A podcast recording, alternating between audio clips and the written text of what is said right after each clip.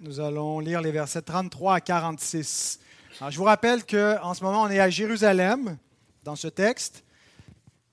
C'est la dernière semaine de Jésus avant sa passion. Et nous sommes le mardi, une longue journée où Jésus a plusieurs confrontations dans le temple.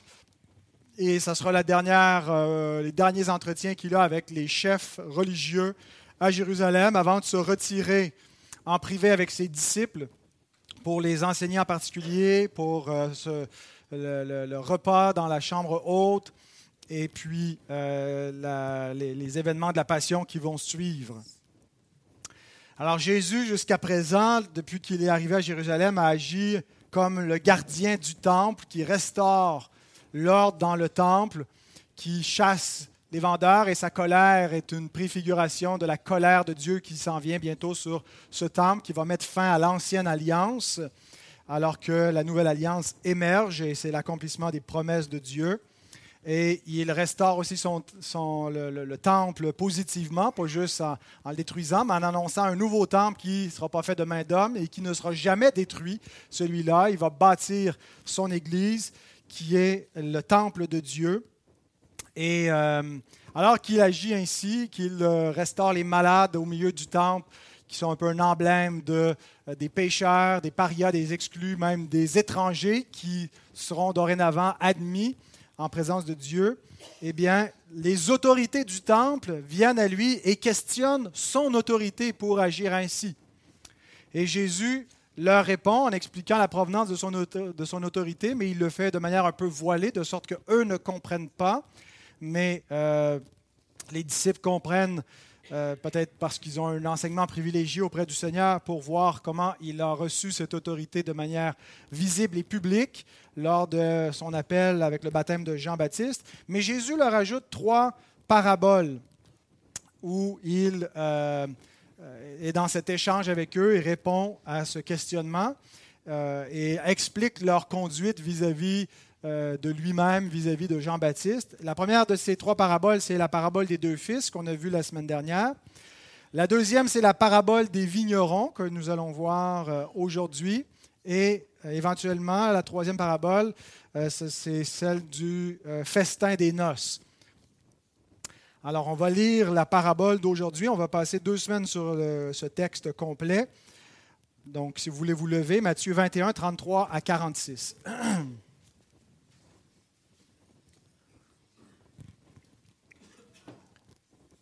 Écoutez une autre parabole.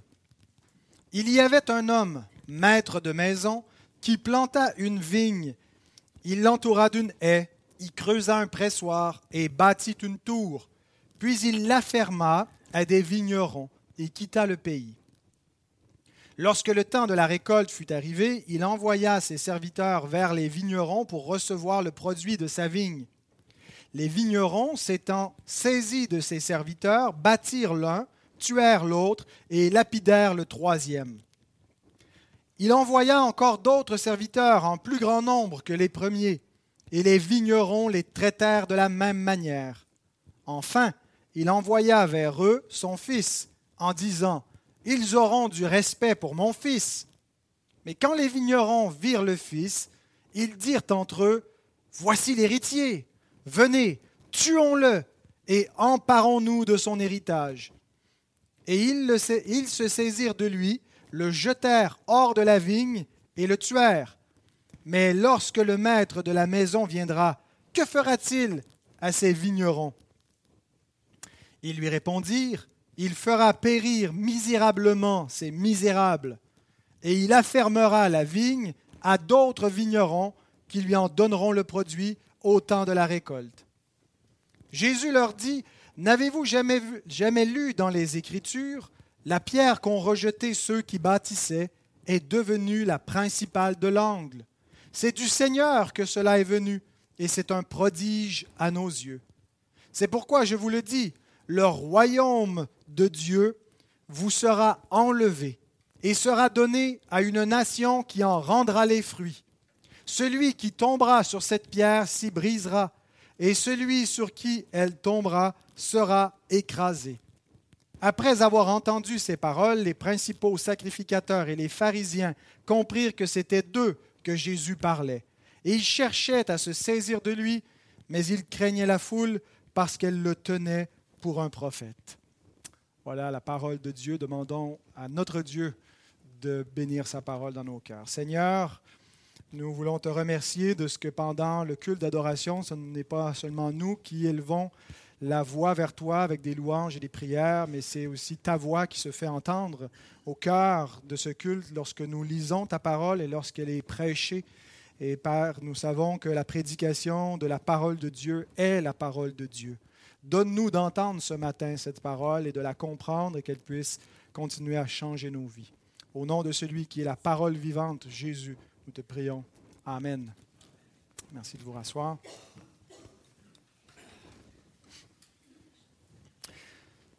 Alors, j'ai lu jusqu'au verset 46, mais euh, il y avait trop de matériel pour le traiter dans dans un seul message. Donc, ce matin, on va surtout se concentrer sur la parabole elle-même, du verset 33 jusqu'à 41.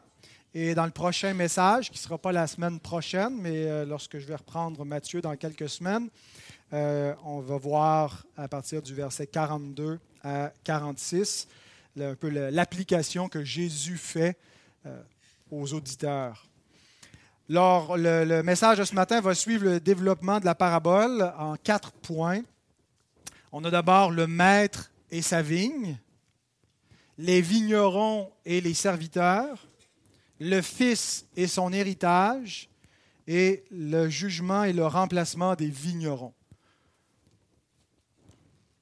Alors commençons avec le maître et sa vigne. La plupart des personnages de cette parabole sont facilement identifiables à des personnages dans l'histoire, la vraie vie euh, que Jésus semble viser. Donc le maître, on reconnaît facilement Dieu, Yahvé l'Éternel, parce que c'est euh, une image que Dieu prend. Déjà, on a lu le texte d'Ésaïe où l'Éternel est ce, celui qui a planté la vigne. Les vignerons représentent les sacrificateurs, les chefs d'Israël déjà au temps de l'Ancien Testament, mais en particulier les chefs religieux du temps de Jésus. Les serviteurs qui sont envoyés vers les vignerons sont les prophètes et les différents envoyés que Dieu a appelés et a envoyés vers son peuple au fil des siècles, et en particulier ceux du temps du Nouveau Testament, vers les chefs religieux du premier siècle. Le Fils représente le Fils de Dieu, le Seigneur Jésus. Mais que représente la vigne?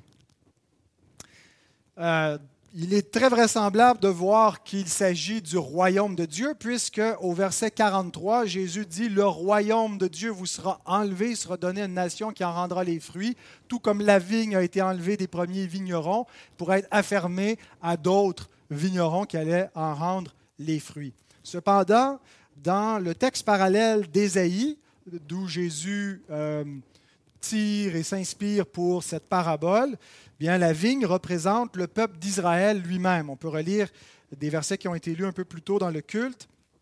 Ésaïe 5.7, la vigne de l'Éternel des armées, c'est la maison d'Israël, et les hommes de Juda, c'est le plan qu'il chérissait. Il avait espéré de la droiture, et voici du sang versé, de la justice, et voici des cris de détresse. Et donc, il y a cette relation qu'on doit comprendre entre peuple de Dieu et royaume de Dieu. Il n'existe pas un royaume de Dieu sans un peuple de Dieu. Souvent même, un royaume désigne les gens qui l'habitent. Hein, quand un roi a un royaume, c'est quoi son royaume exactement? Ce n'est pas simplement un territoire, parce qu'un territoire inhabité, ce n'est pas un royaume. Et pour qu'il y ait un règne, pour qu'il y ait un, un, royaume, oui, ça prend une terre, mais ça prend surtout des citoyens, des gens qui habitent ce royaume des sujets sur lesquels le roi règne. Et donc, il y a vraiment ce, même rapport quand on parle du royaume des cieux. Il ne faut pas juste l'imaginer comme euh, le, le, royaume final, le céleste euh, qui va venir, mais le royaume des cieux était déjà euh, une réalité présente même avant que le Messie vienne, c'est-à-dire que Yahvé, l'Éternel, avait un peuple sur lequel il régnait. On peut dire que c'était le royaume de Dieu. C'était Dieu a choisi ce royaume parmi toutes les autres nations au, milieu duquel son nom allait être euh, et ses ordonnances allaient être observées. il n'a pas fait cela en faveur de toutes les nations de la terre, mais en particulier pour Israël qui avait ses ordonnances et Dieu a établi son roi. Mais ce royaume de l'Ancien Testament n'était pas encore la, version finale. C'était un peu comme plus une préfiguration du royaume des cieux à venir lorsque le fils de David, le fils d'Abraham, viendrait, celui en qui toutes les familles de la terre seraient bénies. Et là, le royaume de Dieu ne serait pas limité à Israël, mais couvrirait la terre entière et toute la terre serait remplie de la gloire de l'Éternel et que, que par le Messie de l'Éternel, les gens connaîtraient Dieu. Et quand Jésus vient, il est précédé par l'ambassadeur du royaume ou le, précurseur du royaume, Jean-Baptiste, qui annonce l'arrivée de ce royaume et qui dit Faites de la place pour le roi. Euh, un peu comme un héros allait devant un roi, euh, avant, devant lui, devant, pour préparer les habitants quand ils se présentaient dans une ville. Hein, on disait préparez le chemin du roi, remplissez la route caoteuse, les trous pour que le, le, chemin du roi soit agréable. Mais là, ce n'était pas de manière physique, c'était un, changement intérieur, un changement de cœur. à rendez vos, vos voies droites pour faire de la place pour ce roi. Parce que lorsque Christ vient, c'est le royaume des cieux qui arrive. C'est le Messie, euh, qui va amener le royaume à toutes les nations et, le, règne va lui être remis. Et on voit à sa résurrection, Jésus dit qu'il a reçu tout pouvoir sur la terre et dans le ciel. Et nous voyons Jésus couronné de gloire et d'honneur. Il règne dans le ciel et il attend désormais que toutes les nations deviennent son marchepied euh, pour les paître avec une verge de fer. Il est Seigneur. Il n'y a pas euh, un autre homme qui est Seigneur que notre Seigneur, le Seigneur Jésus-Christ. Il est roi, il domine. Nous ne voyons pas encore maintenant que toute chose soit soumise à son règne. Mais nous le voyons par la foi et nous comprenons que lorsqu'il viendra avec la puissance de ses anges, euh, que son royaume va être visible, et il ne sera pas juste une, réalité invisible par le Saint-Esprit qui agit, qui conquiert le monde par la conversion, eh bien que euh, nous saurons que ce que nous avons cru que Jésus est roi, que c'était euh, une, réalité, que, dans le fond nous le savons déjà. Mais donc voilà un peu comment le royaume de Dieu est en relation avec l'idée du peuple de Dieu. Et en ce moment, l'Église, c'est le royaume de Christ l'Église est un peu comme une ambassade de ce royaume céleste. C'est un royaume qui n'est pas limité par des limites géographiques sur Terre, c'est le royaume céleste, mais l'Église, c'est son ambassade sur Terre jusqu'à ce que le, royaume descende d'en haut et vienne rejoindre euh, la Terre. Et donc, euh, cette vigne euh, représente ce peuple, représente ce règne sur lequel Israël était placé en attendant la venue du roi, euh, mais n'a pas rendu les fruits de ce royaume, n'a pas été fidèle dans ce royaume. Et maintenant, donc, euh, Christ prend son, son, royaume et puis va établir d'autres serviteurs. Voilà un peu le lien entre peuple de Dieu et royaume de Dieu. Il faut les distinguer, mais on, on ne les sépare pas. Ça va de pair. Alors, le maître et sa vigne. Le maître plante une vigne. Dieu avait choisi Israël pour y établir son nom. C'est la vigne qu'il avait choisie pour préparer l'apparition finale de son royaume.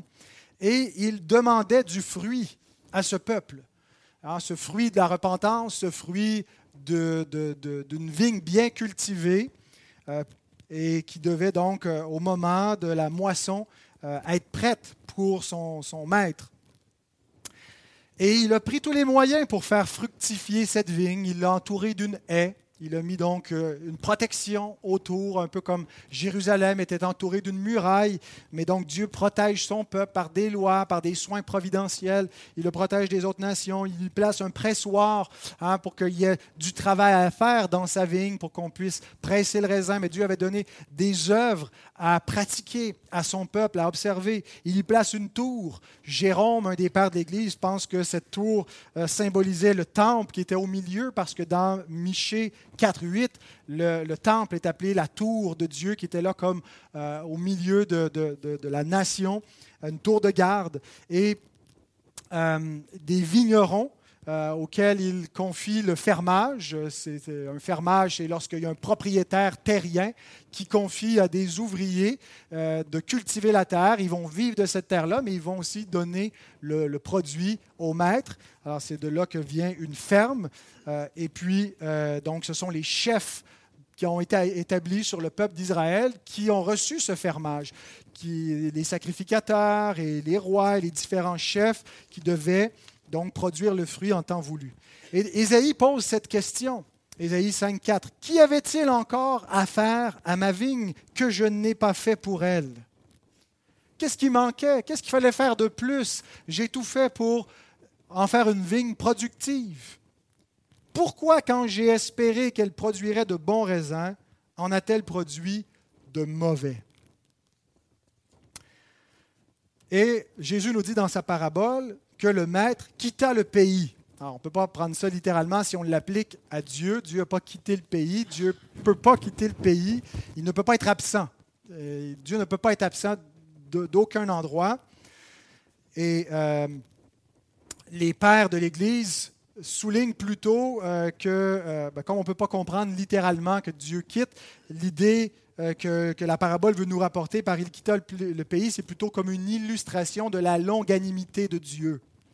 Par exemple, Jean Chrysostome écrit Car en allant dans un pays lointain, cela s'applique à sa longanimité, en ce qu'il ne les a pas toujours punis immédiatement pour leurs péchés. Un peu comme s'il était, il était loin, il ne pouvait pas s'occuper des disciplinés immédiatement.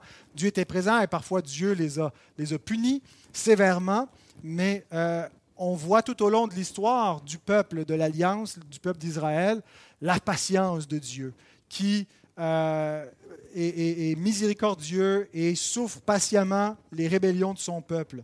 Mais cette longanimité n'empêche pas que le temps était venu pour recueillir le fruit et que momentanément, Dieu demande du fruit à son peuple et envoie donc des serviteurs. Mais tout comme on a vu dans le chapitre 21 de Matthieu, au verset 19, qu'il y a un figuier stérile qui représentait la stérilité d'Israël, qu'elle avait un beau, le figuier avait un beau feuillage vert qui annonçait du fruit, comme Israël avait une grande religiosité, une grande apparence de fruits extérieurs, mais une stérilité. Eh bien, cette vigne, dans cette parabole, n'aura pas de fruits non plus. Pas parce qu'elle est stérile, mais en fait, là, ici, la faute est plutôt donnée aux vignerons qui ne vont pas en rendre le fruit. Alors le maître envoie ses serviteurs pour recueillir le produit. Ça nous amène au deuxième point, les vignerons et les serviteurs du maître. Versets 35 et 36.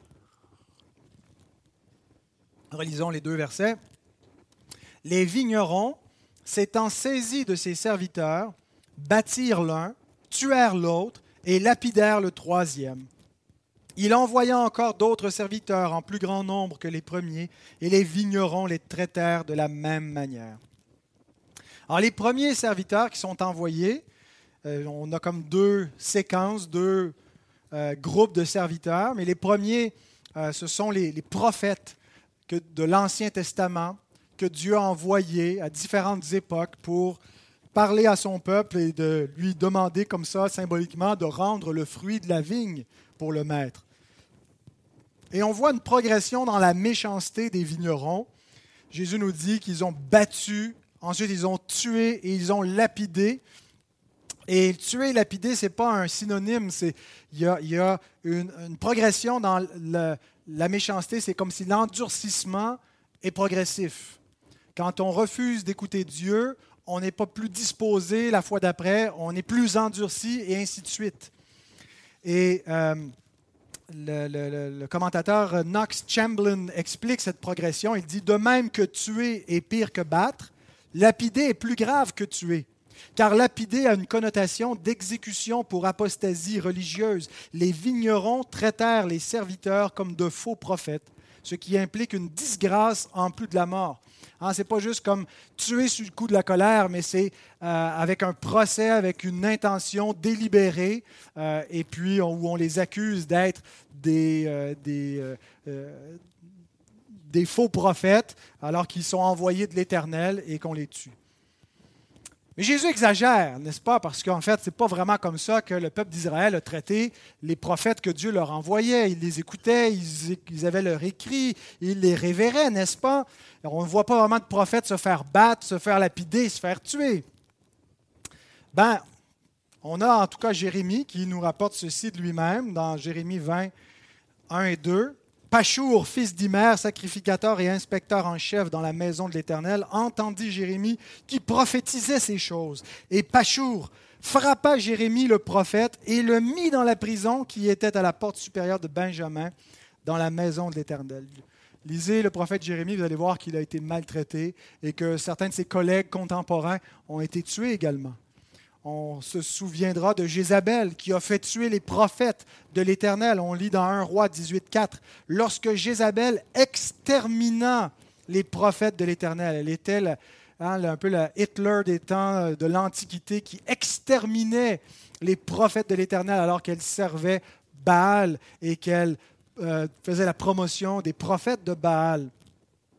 Abdias prit 100 prophètes qu'il cacha, 50 par 50 dans une caverne où il les avait nourris de pain et d'eau.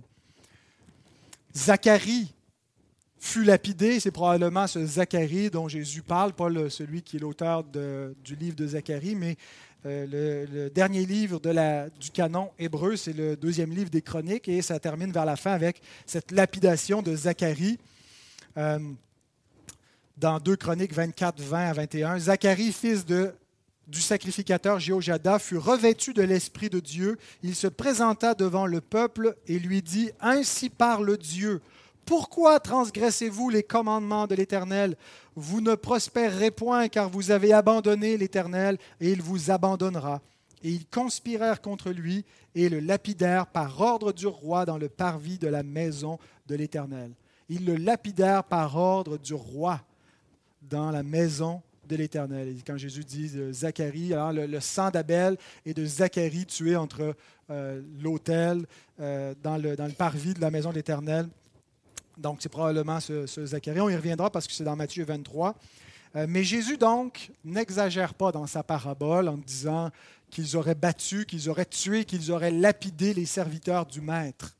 Parce que c'est ce que le peuple de l'Ancien Testament a fait à ceux qui leur étaient envoyés. Et Jésus, dans ses discours sur la nation, va faire venir des imprécations, va déclarer des anathèmes et des malédictions sur cette génération, la dernière génération qui, a, qui était dans l'Ancienne Alliance, parce que l'Ancienne Alliance n'a pas pris fin encore, et même à l'exil babylonien, l'Ancienne Alliance subsiste, et elle subsiste jusqu'à ce que Jésus y mette un terme et qu'il déclare que c'est la fin et que la colère de Dieu va s'abattre et que tout le sang versé depuis Abel le juste jusqu'à Zacharie le prophète, hein, qui récapitule de A à Z le sang des martyrs de l'Ancien Testament, va retomber sur cette génération particulière. Et on verra cela dans Matthieu 23. Mais donc, tout ça, c'est la même journée. Tous ces discours de Matthieu 21 à la fin de 23 et même 24 et 25, où Jésus annonce comment Jérusalem va être détruite. Et c'est un peu une, figure du jugement final du monde qui commence par les Juifs. Eh bien, euh, tout ça se passe cette même journée. Mais Jésus, dans la parabole, dit qu'il envoya encore d'autres serviteurs en plus grand nombre. Et je pense qu'on peut y voir ici les envoyés tardifs, les derniers envoyés qui coïncident avec la venue du Fils, mais on pense ici à Jean-Baptiste, on pense ici aux apôtres et prophètes de la Nouvelle Alliance.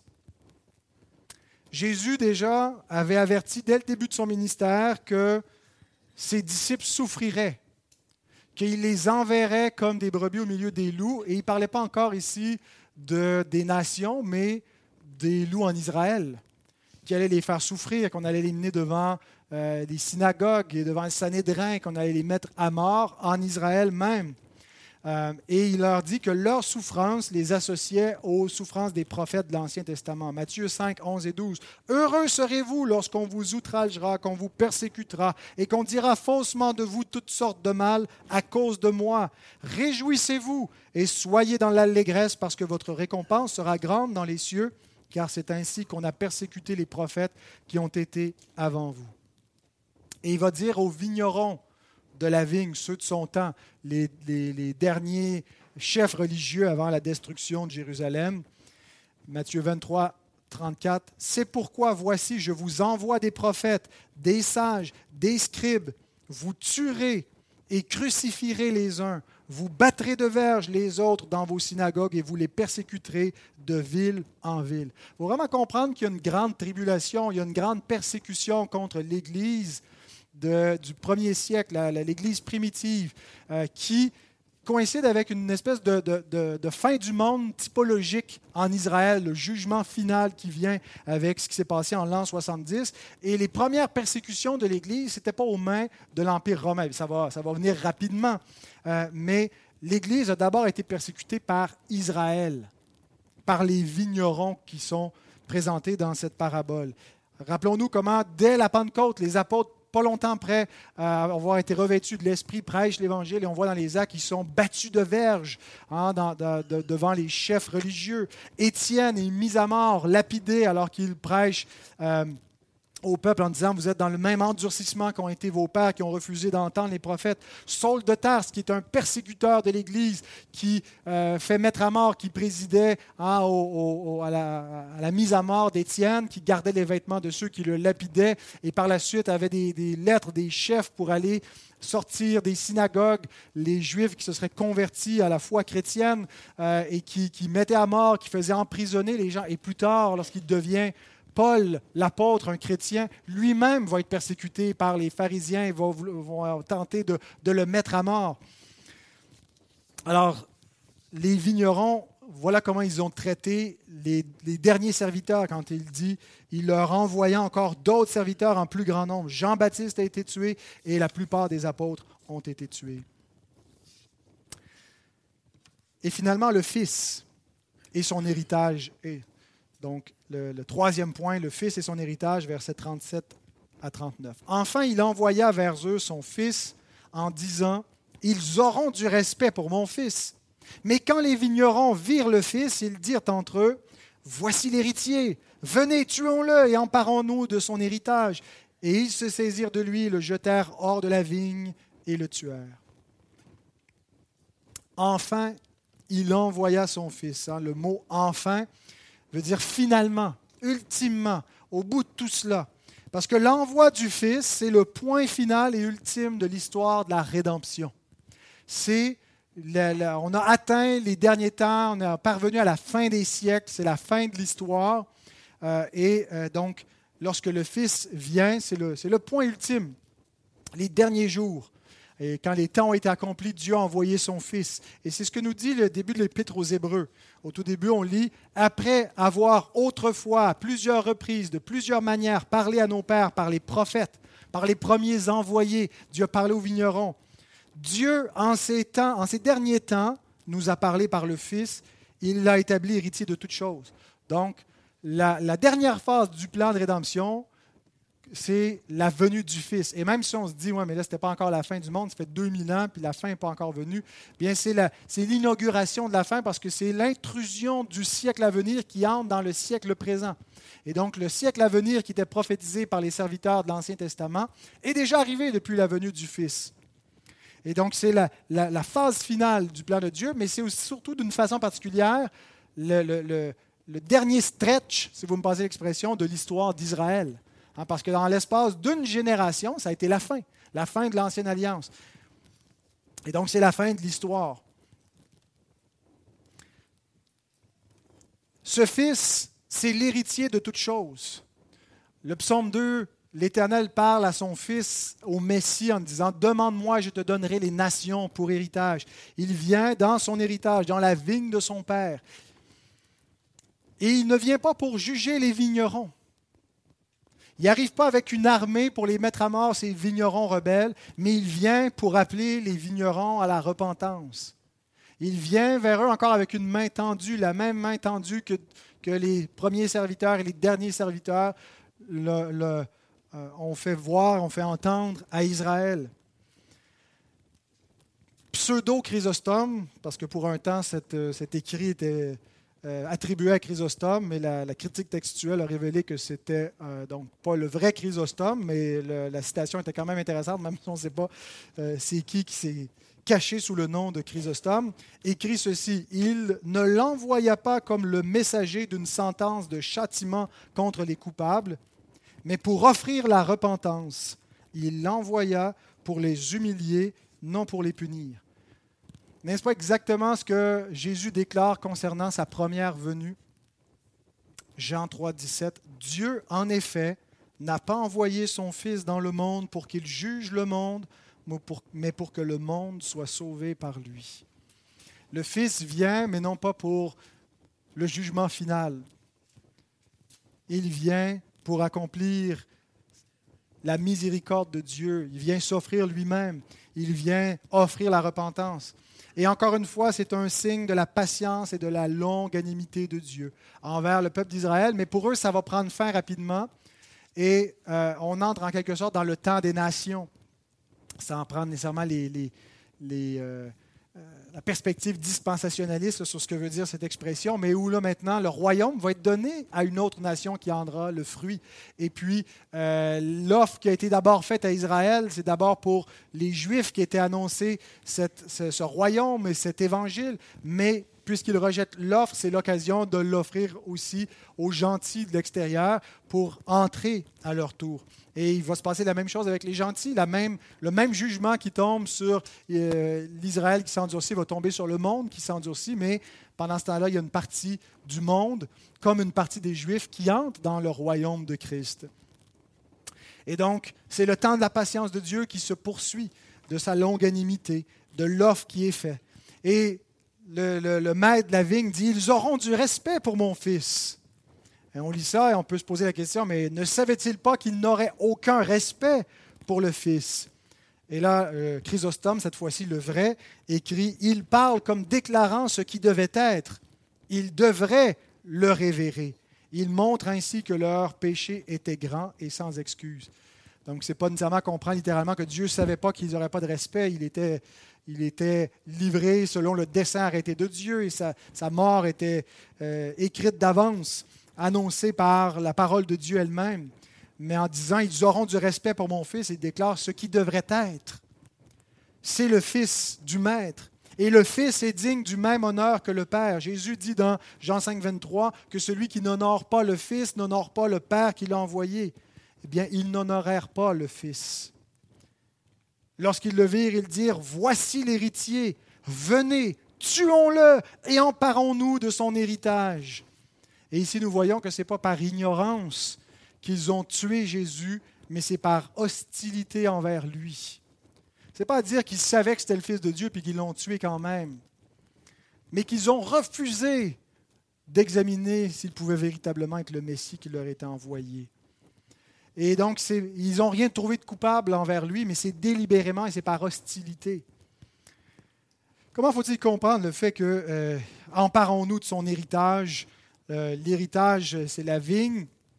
Bien, euh, dans la parabole, bien sûr, c'est une parabole, ça ne correspond pas nécessairement exactement à la réalité historique, mais euh, l'idée que les vignerons, comment est-ce que les vignerons, dans, la parabole que Jésus nous raconte, pouvaient s'imaginer qu'en tuant le fils, ils hériteraient de, la vigne, bien simplement parce que peut-être que le maître est déjà mort et donc le fils vient l'héritier, puis là, s'il lui meurt, il n'y a plus d'autres héritiers, alors la vigne revient aux occupants.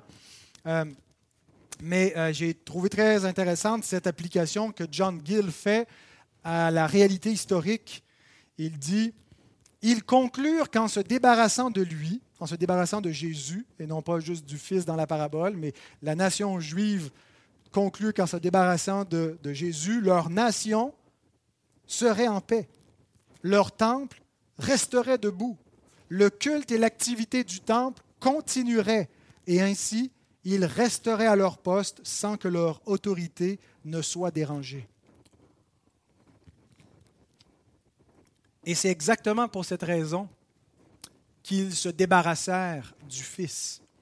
On a cet euh, aperçu des délibérations du Sanhédrin de, dans Jean 11, qui nous sont peut-être rapportés par d'éventuels membres du Sanhédrin qui se sont convertis à Christ, comme pensons à Nicodème, et qui ont peut-être rejoint les disciples de Christ et qui nous ont rapporté possiblement ces paroles. Mais en tout cas, l'Esprit de Dieu les a inspirés à Jean, qui écrit Alors les principaux sacrificateurs et les pharisiens assemblèrent le Sanhédrin. C'est l'autorité en Israël. Ce sont les chefs religieux, des sacrificateurs, les pharisiens. C'est vraiment l'élite qui gouverne le peuple. Ce sont les vignerons. Et dire, que ferons-nous? Car cet homme fait beaucoup de miracles. Si nous le laissons faire, tous croiront en lui. Et les Romains viendront détruire et notre ville et notre nation.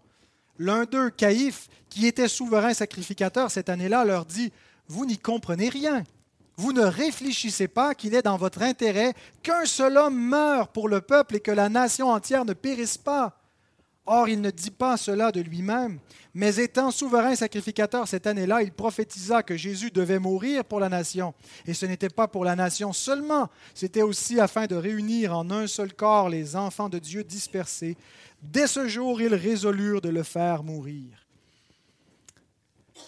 Et non seulement il prophétisa, que Jésus allait mourir pour la nation et pour les enfants de Dieu dispersés, mais il a prophétisé que les Romains allaient détruire cette ville et ce temple.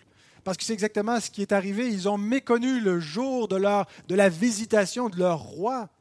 Et s'ils ne l'avaient pas méconnu, ils n'auraient pas, crucifié le Seigneur de gloire. Et Pierre, à la Pentecôte, les appelle à la repentance afin que viennent des temps de rafraîchissement. Mais c'est plutôt des temps de jugement qui vont s'abattre sur cette nation. Jésus dit, pleurez pas sur moi, fille de Jérusalem, pleurez sur vous, parce que ce qui s'en vient pour ce peuple est une souffrance qui n'a pas encore été connue dans toute son histoire.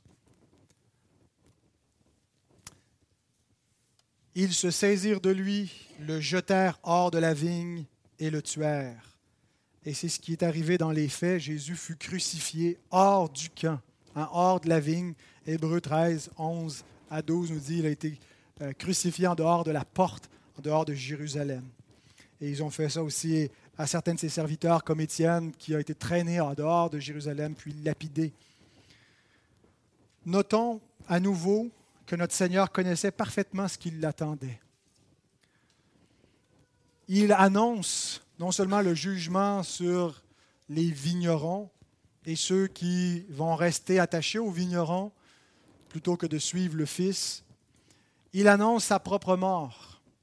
Jésus n'est pas surpris par sa mort. Dès le commencement, il annonce qu'il l'attend, ce qui nous indique que l'offrande de notre Seigneur était une offrande parfaitement volontaire. Ce n'est pas un sacrifice qui a été fait malgré lui. C'est un sacrifice volontaire. C'est ce qui le rend agréable à Dieu, une offrande délibérée de son plein chef en possession de ses moyens. Il aurait pu invoquer une armée d'anges de son Père pour le délivrer de cette heure de ténèbres. Mais il le fait délibérément, volontairement, de son libre arbitre. Et il le fait par amour pour nous et par obéissance envers la volonté de son Père. Ce qui nous amène au quatrième et dernier point, le jugement et le remplacement des vignerons. Jésus demande à ses auditeurs de terminer l'histoire.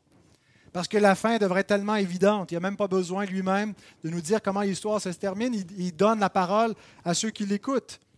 Il dit au verset 40, Maintenant, lorsque le maître de la vigne viendra, que fera-t-il à ces vignerons? Ils lui répondirent, il fera périr misérablement ces misérables, et il affermera la vigne à d'autres vignerons qui lui en donneront le produit au temps de la récolte. Et là, on a quelque chose de très important, de, très intéressant du point de vue synoptique. On n'a pas du tout la, même réponse dans Marc, dans Luc et dans Matthieu. Matthieu nous dit que on, a la, même question que Jésus pose dans les trois, mais euh, Matthieu nous dit que ce sont les auditeurs qui déclarent la condamnation des vignerons. Marc nous dit que c'est Jésus qui déclare la condamnation des vignerons. Et Luc sous-entend que c'est Jésus qui déclare la condamnation, mais que les auditeurs répondent À Dieu ne plaise.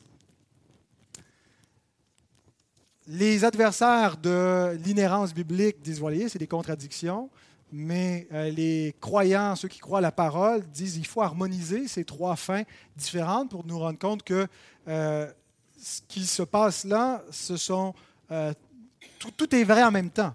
Alors si on harmonise, ce qu'on a, c'est d'abord les auditeurs qui condamnent les vignerons. Jésus pose la question ouverte et on a, si ce n'est pas tous les auditeurs de Jésus qui déclarent que les vignerons méritent d'être condamnés, qui n'ont plus le droit de s'occuper de la vigne, une partie des auditeurs euh, juge et déclare les vignerons coupables et ils devraient périr misérablement et la vigne devrait être donnée à d'autres. Ce à quoi Jésus dit Amen, parce que Jésus approuve et répète la condamnation. Alors imaginez, Jésus pose la question, que fera-t-il à ces vignerons? Les gens répondent, il les fera périr misérablement, il donnera la vigne à d'autres. Jésus répond, il fera périr misérablement ces misérables et il va donner la vigne à d'autres. Et une autre partie de la foule répond, à Dieu ne plaise. Peut-être ceux qui ont compris que Jésus parlait d'eux. Peut-être que c'est la, la, foule qui espère la miséricorde de Dieu. Peut-être c'est les chefs qui disent c'est de nous qui parle et à Dieu ne plaise, cela n'arrivera pas.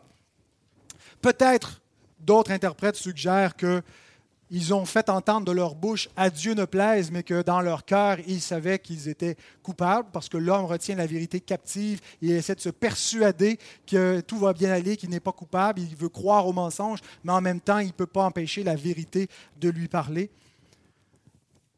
Mais donc, Jésus déclare cette double condamnation. Il fera périr misérablement ces misérables. Alors, vous trouvez peut-être ça redondant, mais c'est pour rendre le, jeu de mots en grec kakous, kakos, qui veut dire, euh, donc voilà, misérablement, c'est misérable, ou ils vont faire périr, on pourrait dire plus littéralement encore, méchamment, c'est méchant. Euh, mais donc, c'est pour rendre le jeu de mots. Et il prophétise donc le, jugement sur les vignerons, le jugement sur Israël et il affermera la vigne à d'autres. Il va donner ce fermage, la responsabilité de ce royaume et du peuple du royaume à d'autres qui vont en rendre le fruit. Alors, je ne vais pas développer maintenant cette double condamnation parce que Jésus l'expose dans les versets suivants et ça sera l'objet de mon prochain message, les versets 42 à 46. Mais en conclusion, en lisant ça, on peut avoir l'impression qu'on est plus ou moins concerné par l'objet de cette parabole, puisqu'il est pour l'ancien Israël. Or, nous sommes le nouvel Israël. Nous sommes l'Israël spirituel. Nous sommes la descendance spirituelle d'Abraham et non pas une descendance physique euh, endurcie. Et euh, donc, euh, on peut juste regarder comme objectivement, mais ça ne nous concerne pas directement. Mais rappelons-nous ceci, c'est que Israël est un microcosme du monde entier. Et comme une échelle miniature, de l'alliance que Dieu a faite avec tous les hommes. Tous les hommes sont sous la loi. Il n'y a pas juste Israël qui était sous la loi. Paul établit que tous les hommes sont sous la loi euh, en Adam. Adam a reçu cette même loi. Elle est écrite sur son cœur et sur le cœur de tous les hommes qu'Israël a reçu sur les tables de la loi. Et comme Israël n'a pas donné le fruit à l'Éternel son Dieu, les hommes qui ne rendent pas le fruit, Dieu est patient envers eux. Et Dieu a laissé tous les hommes suivre leur voie. Mais maintenant, comme il a appelé Israël à de multiples reprises à la repentance, il envoie dorénavant ses serviteurs vers les nations sans tenir compte des temps d'ignorance. il annonce à tout homme, en tout lieu, qu'il est à se repentir. C'est un appel à rendre le fruit. C'est un appel à, euh, à la conversion comme il était adressé à Israël. Alors Israël est donné en exemple. Ces choses leur sont arrivées pour nous servir d'exemple à ceux qui entendent dorénavant cette parole. Et l'apôtre Paul observe le jugement de Dieu sur Israël de son temps, avant même que le jugement ait été prononcé, mais il n'a pas encore été exécuté au moment où Paul écrit cela. Paul sait que la colère de Dieu a fini par les atteindre. C'est ce qu'il écrit dans l'Épître aux Thessaloniciens. Et que le jugement de Dieu s'en vient. Il sait que le temple va être détruit, que l'alliance va prendre fin. Il essaie d'en sortir de là pour les amener vers la nouvelle alliance. Et alors que le jugement est déclaré mais n'est pas encore exécuté, il observe et il fait l'avertissement suivant pour l'Église. Et terminons avec cet avertissement qui se trouve dans Romains 11, 18 à 24. Ne te glorifie pas aux dépens de ses branches. Si tu te glorifies, sache que ce n'est pas toi qui portes la racine, mais que c'est la racine qui te porte. Tu diras donc, les branches ont été retranchées, afin que moi je sois greffé. Cela est vrai, elles ont été retranchées pour cause d'incrédulité. Et toi, tu subsistes par la foi. Ne t'abandonne pas à l'orgueil, mais crains. Car si Dieu n'a pas épargné les branches naturelles, il ne t'épargnera pas non plus. Considère la bonté et la sévérité de Dieu, sévérité envers ceux qui sont tombés, et bonté de Dieu envers toi si tu demeures ferme dans cette bonté. Autrement, tu seras aussi retranché. Eux de même, s'ils ne persistent pas dans l'incrédulité, ils seront greffés, car Dieu est puissant pour les greffer de nouveau. Si toi tu as été coupé de l'olivier sauvage selon sa nature, et greffé contrairement à ta nature sur l'olivier franc, à plus forte raison, eux seront-ils greffés selon leur nature sur leur propre olivier. Le danger de tomber dans une forme euh, de sentiment de supériorité à l'égard des Juifs, en disant, voyez, ils ne comprennent même pas leurs propres écritures, le danger de l'orgueil, les, tensions qui étaient dans l'Église primitive vis-à-vis, entre les, parfois les, non-juifs, les chrétiens d'origine païenne et les juifs, et euh, l'orgueil que pouvaient concevoir les gentils vis-à-vis de la nation d'Israël, de dire maintenant c'est vers nous que Dieu se tourne. Et Paul nous met en garde en disant attention, parce que cet orgueil pourrait vous mener dans le même endurcissement la même incrédulité. De juste prendre pour acquis comme ils ont pris pour acquis, ah, nous sommes les enfants d'Abraham. Ça a été un piège pour eux. Ça les a vraiment à ne pas prendre au sérieux la, grâce de Dieu et les avertissements de Dieu. Et combien de gens ne prennent pas au sérieux les, enjeux éternels euh, dont, dont, il est question, qui entendent ce message et qui traitent avec beaucoup de superficialité les choses du royaume, qui euh, néglige et qui se rapproche de l'incrédulité. Combien de nos enfants ont fait une espèce de petite profession superficielle, mais n'ont pas pris au sérieux la parole et se sont endurcis et ont été pour un temps dans l'Église visible, mais ont été des branches coupées parce qu'elles étaient secs, comme les branches de l'olivier franc sont devenues secs et elles ont été coupées. Assurons-nous qu'on ne soit pas là par parure, autrement dit, qu'on ne soit pas juste des chrétiens formels, mais qu'on ait part à la sève en restant connectés sur Christ sans lui, on ne peut rien faire, on ne peut pas porter de fruits, on a besoin de sa vie en nous. Et la négligence mène à l'endurcissement, qui mène à l'incrédulité, qui mène au jugement de Dieu. Que Dieu nous donne donc de prendre garde, d'avoir de l'humilité, d'avoir une espèce de crainte qui nous amène à la piété, qui nous amène à la révérence et qui nous amène à prier pour les incrédules. Et non pas à s'endurcir ou à s'enorgueillir en disant Moi j'ai cru, les autres sont incrédules. C'est par miséricorde et par grâce que nous croyons. Et ça devrait nous mener non pas à concevoir l'orgueil ou de la colère vers ceux qui ne croient pas, de l'impatience à leur égard, mais à avoir de la compassion et à prier, à prier pour ce peuple d'incrédules en Israël, mais à prier pour tous les incrédules autour de nous. Prions. Seigneur, ta parole est sévère, mais ce n'est pas faute d'avoir offert la miséricorde, d'avoir offert ta grâce, d'avoir appelé à de multiples reprises à la repentance. Et cet appel que tu as adressé à ton peuple de l'Ancien Testament, à ces vignerons rebelles, tu l'adresses dorénavant à tous les hommes, Seigneur Dieu, qu'ils aient à se repentir, qu'ils ont à rendre le fruit de ta vigne. Et notre Dieu, nous entendons cet appel et nous voulons y répondre. Nous te prions que tu puisses produire une conviction profonde et déterminés dans nos cœurs pour qu'on ne soit pas des rebelles endurcis, des incrédules, négligents, mais qu'on puisse être des vignerons fidèles qui vont rendre le fruit qui t'est agréable et qui ne seront pas jugés avec le monde qui te rejette. Seigneur, nous demandons ces choses au nom de Jésus notre Sauveur. Amen.